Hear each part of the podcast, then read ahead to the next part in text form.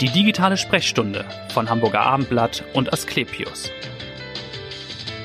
Kein Thema könnte so kurz vor Weihnachten passender und auch schöner sein. Heute geht es um die Geburt. Mein Name ist Vanessa Seifert und ich freue mich auf Dr. Cornelia Gebur. Klingt fast ein bisschen wie Geburt, haben wir schon drüber gescherzt. Sie ist Chefärztin der Geburtshilfe und Pränatalmedizin in der Asklepios Klinik Nord Heidberg und bringt dort mit ihrem Team jedes Jahr etwa 1800 neue kleine Hamburger auf die Welt. Herzlich willkommen. Schön, dass Sie da sind. Guten Tag. Frau Dr. Gebur, Ihre Klinik ist von der Weltgesundheitsorganisation und auch von UNICEF als babyfreundlich zertifiziert. Sie haben in diesen Tagen jetzt das Zertifikat wieder bekommen. Was heißt das konkret? Ich könnte ja jetzt denken, naja, jede Klinik, die eine Geburtsklinik hat, äh, ist auch babyfreundlich, oder? Ja, das fängt schon viel früher an, nicht erst bei den Babys, sondern bei dem Respekt, den man den Patienten entgegenbringt und auch natürlich den Begleitpersonen, also dem Vater, werdenden Vater oder der Co-Mutter. Da fängt es eigentlich schon an. Dann geht es äh, um den Respekt im Umgang während der hoffentlich normalen Geburt und dann geht es darum, den neuen Erdenbürger oder die neue Erdenbürgerin zu begrüßen. Und das bedeutet nicht, Mutter und Kind zu trennen, sondern das Baby dann möglichst bald der Mutter auf die Brust zu legen, dass es ganz in Sicherheit äh, ist und weiß, die Mutter ist noch da. Es ist ja an den Herzton der Mutter gewöhnt, den mhm. hört es ja die, während der Schwangerschaft. Und ähm, das Baby ist viel sicherer und entspannter, wenn es äh, dann den Herzschlag weiterhin hört der Mutter. Und dann kann es sich in Ruhe an die neue Umgebung gewöhnen.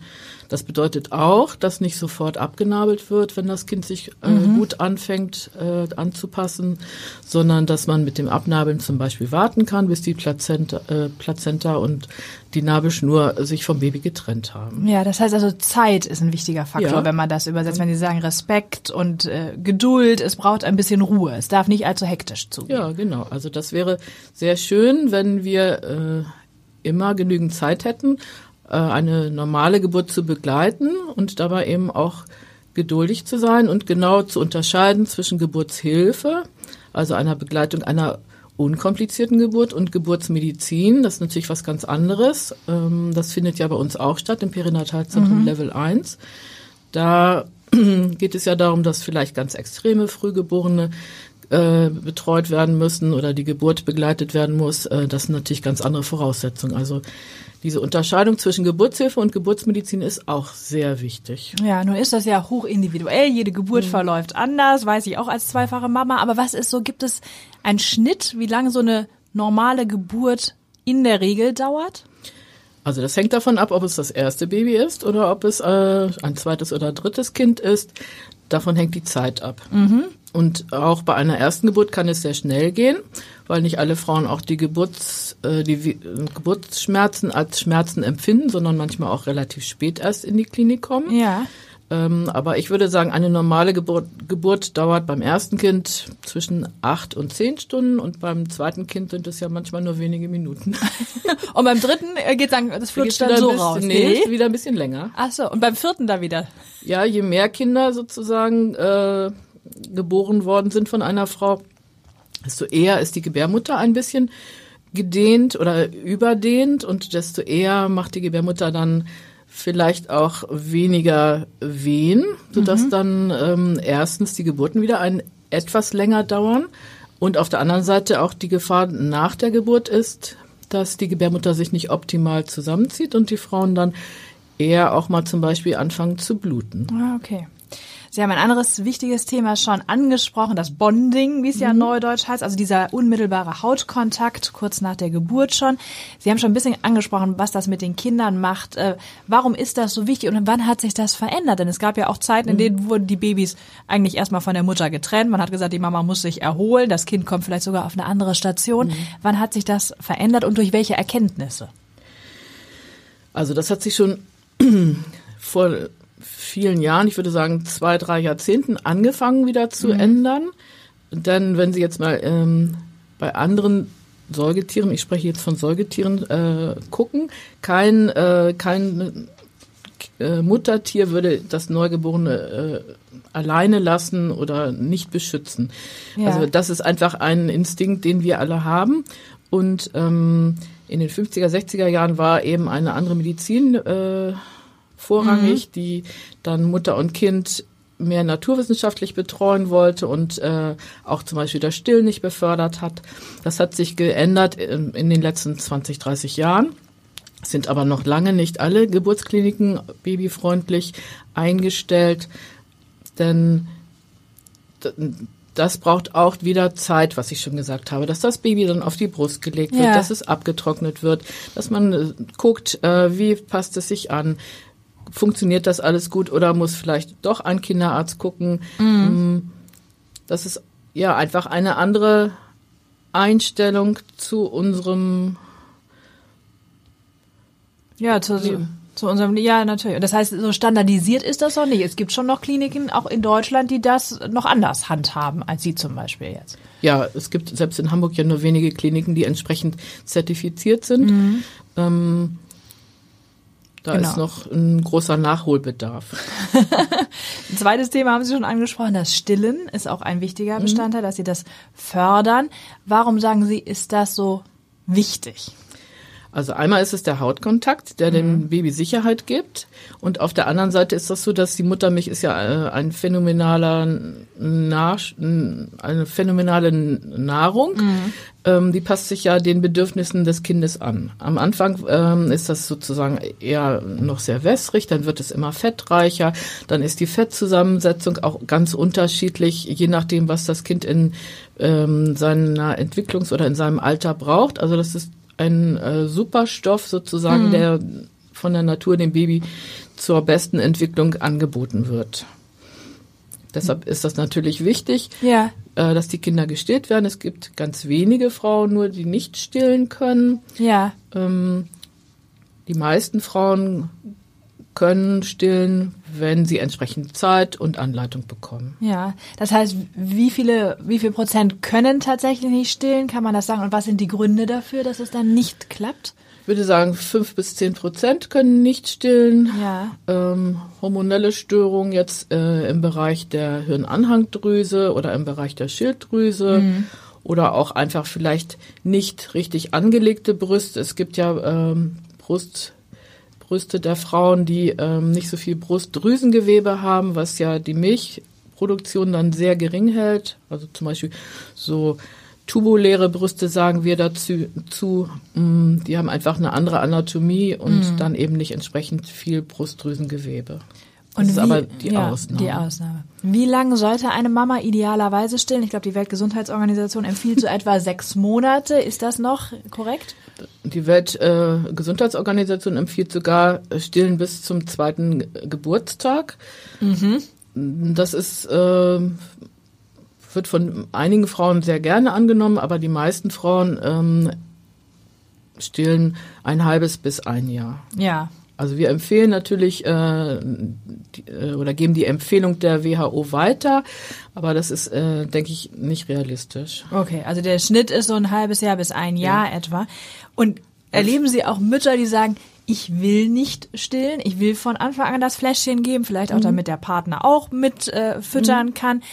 Wie reagieren Sie da? Würden Sie da in Anführungsstrichen missionieren oder ist das auch eine individuelle Entscheidung, wo Sie sagen, okay, das ist auch in Ordnung? Nein, missionieren würden wir nicht oder ich jetzt persönlich überhaupt nicht. Also ich denke, das ist immer die individuelle Entscheidung der Frau und des Paares. Also ich würde auf- aufklären, warum es sinnvoll wäre, äh, zu stillen, die Vorteile des Stillens erwähnen, aber wir missionieren nicht. Und Ja. ähm, sehr wichtig äh, wäre, und da kann man viele Frauen dann überzeugen, die nicht stillen möchten, dass das Kolostrum, die Vormilch, die enthält ja viele Immunglobuline, also Abwehrstoffe gegen äh, Erkrankungen. Das ist der sogenannte Nestschutz. Und da kann man viele Frauen überzeugen, dass sie doch, äh, wenn sie das Baby auch nicht an die Brust legen wollen, dann zum Beispiel manuell von Hand äh, dieses Kolostrum, diese Vormilch gewinnen und dann dem Baby füttern. Okay. Also da sind sehr viele Frauen aufgeschlossen, weil das ist ein Argument, was äh, die allermeisten Mütter verstehen und die allermeisten Mütter wollen ja das aller allerbeste für ihr Genau. Baby und sind dann glücklich, selbst wenn sie nicht stillen können, aus anatomischen Gründen, dass sie doch dem Baby Kolostrum vor mich füttern können. Und was den Stillrhythmus angeht, da gibt es ja auch äh, immer mal verschiedene Schulen, habe ich selber erlebt, obwohl die Kinder relativ nah beieinander sind. Beim ersten gab es noch so einen richtigen Stundenplan. Ne? Es sollte alle zwei Stunden gestillt werden. Das ist dann fast in Stress ausgeartet für alle. Und beim zweiten war es dann so, nein, stillen nach Bedarf. Welche Schule verfolgen Sie? Also dieses äh, Stillen nach Stundenplan, das kommt noch aus der Zeit, die wir vorhin schon angesprochen hatten, Ja. als alles sozusagen wissenschaftlich oder pseudowissenschaftlich kontrolliert werden sollte. Es ist so, am Anfang muss die Brust angeregt werden, damit sie weiß, da ist jetzt ein Kind, da soll jetzt Milch produziert werden. Äh, deshalb ist es sinnvoll, dann alle zwei bis drei Stunden das Baby anzulegen.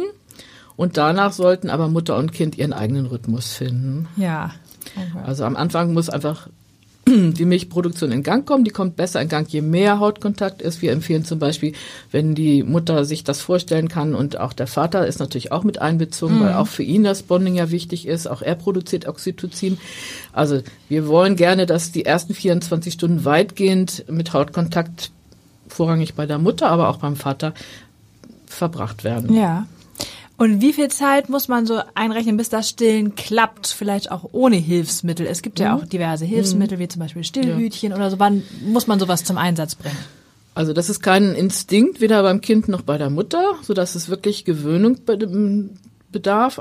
Und ich würde sagen, wir sehen manche Frauen während des Krankenhausaufenthaltes, der ja sehr kurz geworden ist, manchmal nur zwei, drei Tage, dann klappt manchmal das Stillen noch nicht optimal. Ja. Und ähm, ich beruhige dann die Frauen oft und sage, wenn sie zu Hause sind in ihrer um, gewohnten Umgebung, wird es wahrscheinlich leichter klappen und dann kriege ich oft auch Rückmeldung, dass das tatsächlich so ist. Okay. Also da würde ich wirklich sagen, ein, zwei Wochen Mutter, Eltern müssen sich in diese ganz normale, neue Situation erstmal eingewöhnen. Das Baby äh, ist vielleicht unruhig, hat auch noch keinen Tag-Nacht-Rhythmus so richtig. Also ein bis zwei Wochen mindestens. Muss man schauen. Dann sollten auch die Ja. Hebammen wahrscheinlich schauen, die dann auch im Idealfall nach Hause kommen, wie das Ja. so läuft. Ne? Was sind denn die häufigsten Fragen werdender Eltern? Jetzt nicht wahrscheinlich wie Maria und Josef, ob sie noch eine Familie, ob sie noch ein Familienzimmer frei haben. Vielleicht auch. Ich weiß nicht, wie das bei Ihnen in der Klinik ist. Ja, wir haben sehr viele Familienzimmer ähm, und der Bedarf ist sehr hoch, deshalb werden wir unsere Zahl jetzt auch nochmal erhöhen. Wie viele haben Sie jetzt? Wir haben jetzt zwölf Ja. und wir kriegen dann jetzt ab Januar nochmal sechs dazu. oh, toll, ja. Ähm, das ist sehr gefragt, das ist auch, äh, kann ich nur unterstützen, das ist toll. Können sich aber auch nicht alle Familien finanziell erlauben und können auch nicht äh, alle Familien ermöglichen, weil es ja noch Geschwisterkinder gibt, die ja auch versorgt werden möchten. Richtig, ja, ja. Mhm. Also da geht's schon drum, um die Ausstattung. Aber ich glaube, die größte Frage ist der werdenden Eltern, wird alles gut gehen? Ja. Und da können Sie aber meistens auch beruhigen und sagen, in der großen Mehrheit der Fälle geht alles gut, oder? Ja, das ist äh, ja das äh, Normale und Häufigste, dass alles gut geht. Ja. Da würde ich auch immer die Eltern unterstützen und ermuntern und wirklich äh, ihnen sagen, dass das eben das Normale ist und dass sie je weniger Sorgen sie haben und je mehr sie sich anvertrauen, desto leichter wird das funktionieren. Ja, das heißt, was wäre noch eine Prophylaxe oder dass die Geburt möglichst entspannt und natürlich verläuft? Was kann ich als Mutter oder als werdende Eltern, was kann ich da tun? Wie kann ich mich vielleicht auch verhalten in den letzten Wochen der Schwangerschaft? Ja, ich habe ja eben schon gesagt, äh, dass dazu gehört, äh, sich auch anzuvertrauen, dass äh, die Hebammen und die Geburts ärztlichen Geburtshelfer ihre ihren Job gelernt haben und Ja. den eben auch entsprechend immer zum Vorteil der Patientinnen oder der Frauen umsetzen. Jetzt wollen wir noch vielleicht nochmal auf das Thema Geburt an sich schauen und auch auf die natürliche Geburt versus Kaiserschnitt. Da ist die Zahl ja gestiegen in den vergangenen Jahrzehnten auf einem relativ hohen Niveau stagniert sie. Ähm, wie viele Kaiserschnitte werden auch gemacht, ohne dass es eine sogenannte medizinische Indikation gibt? Also steigt da auch der Wunsch von, von Müttern, die sagen, ich habe Angst vor der natürlichen Geburt, vor den Schmerzen, ich möchte lieber diesen Eingriff. Also als ich mit der Geburtshilfe angefangen habe, war die Kaiserschnittrate ungefähr bei 15 Prozent. Jetzt ist sie Anfang der 30er Prozent in Hamburg. Ja. Und ähm, die Rate der Frauen, die sich eine normale Geburt nicht vorstellen können, weil sie vielleicht schlechte Erfahrungen gemacht haben bei anderen ersten Entbindungen oder aber auch, weil sie einfach eine Angst haben und ähm, ja, sich das einfach körperlich nicht vorstellen Ja. können. Die steigt ständig. Es gibt aber auch äh, immer mehr Frauen, die älter sind bei ihrem bei der Geburt ihres ersten Kindes Gerade in der Großstadt, ne? Ja. und ähm, die denken dann oft, dass sie nur dieses eine Kind haben werden und haben große Angst, dass doch äh, bei einer normalen Geburt dann ein äh, zum Beispiel Sauerstoffmangel beim Kind eintritt und deshalb ähm, neigen diese Paare dann leicht dazu, eine normale äh, Geburt ähm, nicht anzustreben, sondern einen Kaiserschnitt. Ja. Ich versuche, freue mich über jede Frau, die eine normale Geburt, eine physiologische Geburt äh, anstrebt. Ich würde jede Frau auch immer dazu ermuntern. Auf der anderen Seite, denke ich, muss man aber auch den F- Respekt vor den Frauen haben und auch diesen Ja. Frauen äh, helfen und sie unterstützen. Und ähm, ich predige jetzt überhaupt gar nicht äh, elektive Kaiserschnitte. Aber ähm, wenn sich eine Frau gar nichts anderes vorstellen kann, dann wird sie auch während der Geburt ähm, einen Kaiserschnitt benötigen, mit großer Wahrscheinlichkeit. Und dann ist ja manchmal äh, so, dass ein ungeplanter Kaiserschnitt dann mehr Komplikationen verursachen kann als ein ganz geplanter Kaiserschnitt. Ähm, und da muss man dann als Arzt auch abwägen, wie sinnvoll ist es, eine Frau jetzt äh, in einen Weg zu bringen, den sie gar nicht möchte. Richtig, ja. Und beeinflusst der Weg der Geburt, also natürlich versus Kaiserschnitt, das Kind, das Wesen des Kindes oder ist das Quatsch? Man hört ja manchmal, ja, wer natürliche Geburt erlebt hat, der musste sich besonders anstrengen, der andere ist geholt worden. Sind das Märchen? Ist da was dran? Also das glaube ich eher nicht. Ich glaube eher, dass es ganz wichtig ist, dann angenommen zu werden nach der Geburt von den Eltern und wenn die Eltern dann gestresst sind, ähm, weil die Geburt ihren Vorstellungen nicht entsprochen hat, dann ist es, glaube ich, viel schwerer, äh, glücklich empfangen zu werden, als wenn die Ja. Eltern zufrieden sind und sich dem Baby widmen können. Ja, okay. Vielleicht noch ein anderes Thema, das sehr modern geworden ist, die Wassergeburt. Ich weiß, Sie bieten das ja in einem Ihrer Kreissäle auf jeden Fall auch an. Was sind da Vorteile? Was, warum kann das gut sein? Also ich persönlich finde Wassergeburten ganz toll. Ich bin Ja. da, sitze da sehr gerne am Rand und schaue mir das Ganze an. Ja. Weil ähm, die Frauen meistens sehr entspannt sind, weil das warme Wasser m, ihnen auch die Schmerzen lindert. Und ich finde es besonders anrührend, wenn dann das Baby wirklich geboren wird und dann so im Wasser auftaucht. Ja. Das finde ich ganz toll. Wenn die äh, Mutter oder der Vater es dann herausnimmt und auf die Brust der Mutter legt, das rührt mich jedes Mal sehr an. Ja, das glaube ich. Vielleicht müssen wir noch mal einmal über Corona sprechen. Es ist ja ein unvermeidliches Thema in diesen Tagen. Wie hat das auch den Alltag auf der Geburtsstation verändert? Ja, also wir haben die ganze Zeit immer äh, die Mutter natürlich und die Begleitperson äh, nicht getrennt, wir, Ja. äh, trotz Corona. Wir haben aufwendig immer getestet und ähm, dadurch haben wir sozusagen immer beide da gehabt und ähm, was aber angenehm ist aus unserer Sicht, dass nicht so viel Besucher auf der Station sind, Ja, ja. dass es ruhiger ist und dass die Paare sich deshalb mehr dem Baby widmen können und ähm, ich würde auch sagen, dass die Frauen entspannter sind und einfach auch leichter ins Stillen kommen. Weil sie sich nicht zurecht machen müssen für den Besuch der Schwiegermama. Ja, genau, zum Beispiel. Zum Beispiel, weil Besuch ist ja auch immer so ein Thema, was kontrovers diskutiert wird. Wann sollte jemand kommen? Mhm. Ist es zu früh? Oder soll man erstmal wirklich das Wochenbett, wie es ja Mhm. heißt, auch mal in Ruhe genießen? Also ich würde sagen, die ersten Tage im Wochenbett sollte das Paar seine Ruhe haben. ja. Ähm, und ähm, da sollten die Familie sich wirklich auch zurückhalten. Und das ist jetzt die Situation unter Corona. Im Moment können sie ja nicht kommen und Ja.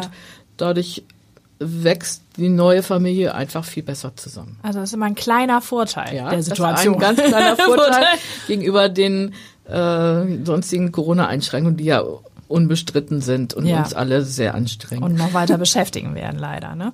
Vielleicht nochmal zu Ihnen persönlich jetzt zum Schluss. Warum sind Sie Ärztin geworden? Warum die Geburtshilfe? Also ich bin Ärztin geworden, weil mein Vater in meiner Pubertät sehr krank war und dann auch verstorben ist. Und äh, Geburtshilfe, mh, ich habe äh, verschiedene Facharztausbildungen. Ich war in, erst als Anästhesistin tätig, ähm, auch in, in der Transfusionsmedizin, in Ja. der Rettungsmedizin sehr lange auch. Und dann dachte ich, ähm, ich möchte doch noch mal was anderes machen. Und an der Frauenheilkunde hat mich besonders gereizt, eben einerseits ähm, die operative Tätigkeit und dann andererseits die Geburtshilfe. Ich bin habe schon sehr früh dann einen Schwerpunkt in der Geburtshilfe für mich persönlich gesehen, weil das einfach so ein positives Erlebnis ist. Und das Ja. ist auch heute noch nach vielen Jahren immer noch so, dass es mich wirklich, äh, mir wirklich immer sehr großen Freude und Spaß macht, wenn ich dann eine schöne Geburt miterleben durfte, an der ich vielleicht gar nichts äh, machen sollte, sondern nur neben der Wanne gesessen habe. Aber Ja. das ist immer noch sehr erfüllend. Ja, das glaube ich. Das spürt man auch, dass Sie das noch sehr erfüllt. Kriegen Sie denn auch viel Feedback noch von den Eltern dann? Äh, Schreiben die nochmal, sagen die nochmal Danke? Ist das auch was, was Sie dann auch nochmal freut, wenn Sie noch Ja. Wochen später was hören vielleicht? Also das freut mich total, das kriege ich noch, kriege ich auch manchmal noch jahrelang später. Ja. Es gibt Frauen, die schreiben mir dann immer zu Weihnachten oder zum Geburtstag ja ihres nett. Kindes. Und ähm, ja, das ist, glaube ich, äh, eine Eigenschaft, die man auch haben muss. Also, und da wird man mit der Erfahrung, die man im Laufe seines Berufslebens dann hat, eigentlich finde ich in der Geburtshilfe auch immer noch besser, weil man muss ganz viel wissen, um ganz wenig zu machen. Man muss Geburtsverläufe eben Mhm. physiologische Geburten gut kennen und dann wirklich nur eingreifen, wenn es erforderlich ist. Aber das bedarf Das- einer großen Erfahrung. Erfahrung. Vielen Dank, dass Sie da waren. Letzte Frage, was machen Sie, wenn Sie nicht in der Geburtsklinik sind? Was sind Ihre Hobbys? Also ich gehe gerne in Kunstausstellungen. Ja. Ich fahre gerne durch Deutschland, um Ausstellungen anzusehen. Das macht mir großen Spaß. Haben Sie schon ein nächstes Ziel oder in Hamburg jetzt eine Ausstellung? Das geht ja zumindest im Moment wieder, Ja, ja, dass man also- in die Museen kann. ich gehe gern zu Bucerius. Ja. Ja. Dann viel Freude bei der nächsten Ausstellung. Vielen Dank, dass Sie da waren und so gut aufgeklärt haben über das Thema Geburt so kurz vor Weihnachten. Dr. Cornelia Gebur war das. Vielen Dank und Ihnen vielen Dank fürs Zuhören und wir hören uns im nächsten Jahr wieder in der digitalen Sprechstunde. Dankeschön. Danke. Weitere Podcasts vom Hamburger Abendblatt finden Sie auf abendblatt.de slash podcast.